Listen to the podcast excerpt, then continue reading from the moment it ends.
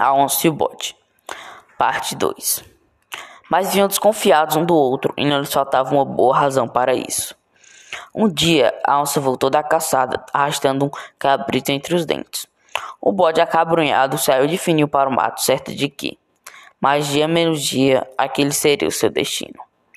Naquela mesma tarde, porém, o bode encontrou uma onça morta por um caçador e levou-a para casa, deixando seu corpo estendido na porta de entrada. Vendo a companheira morta, a outra onça quis saber do bode como é que ele a tinha matado. O bode explicou que era dono de um anel mágico. Bastava colocá-lo no dedo e apontar para alguém para fulminá-lo. A onça fez que não acreditou e o bode, colocando o anel no indicador, perguntou: Quer que eu lhe mostre? A onça disparou um mato adentro, apavorada, nunca mais voltou.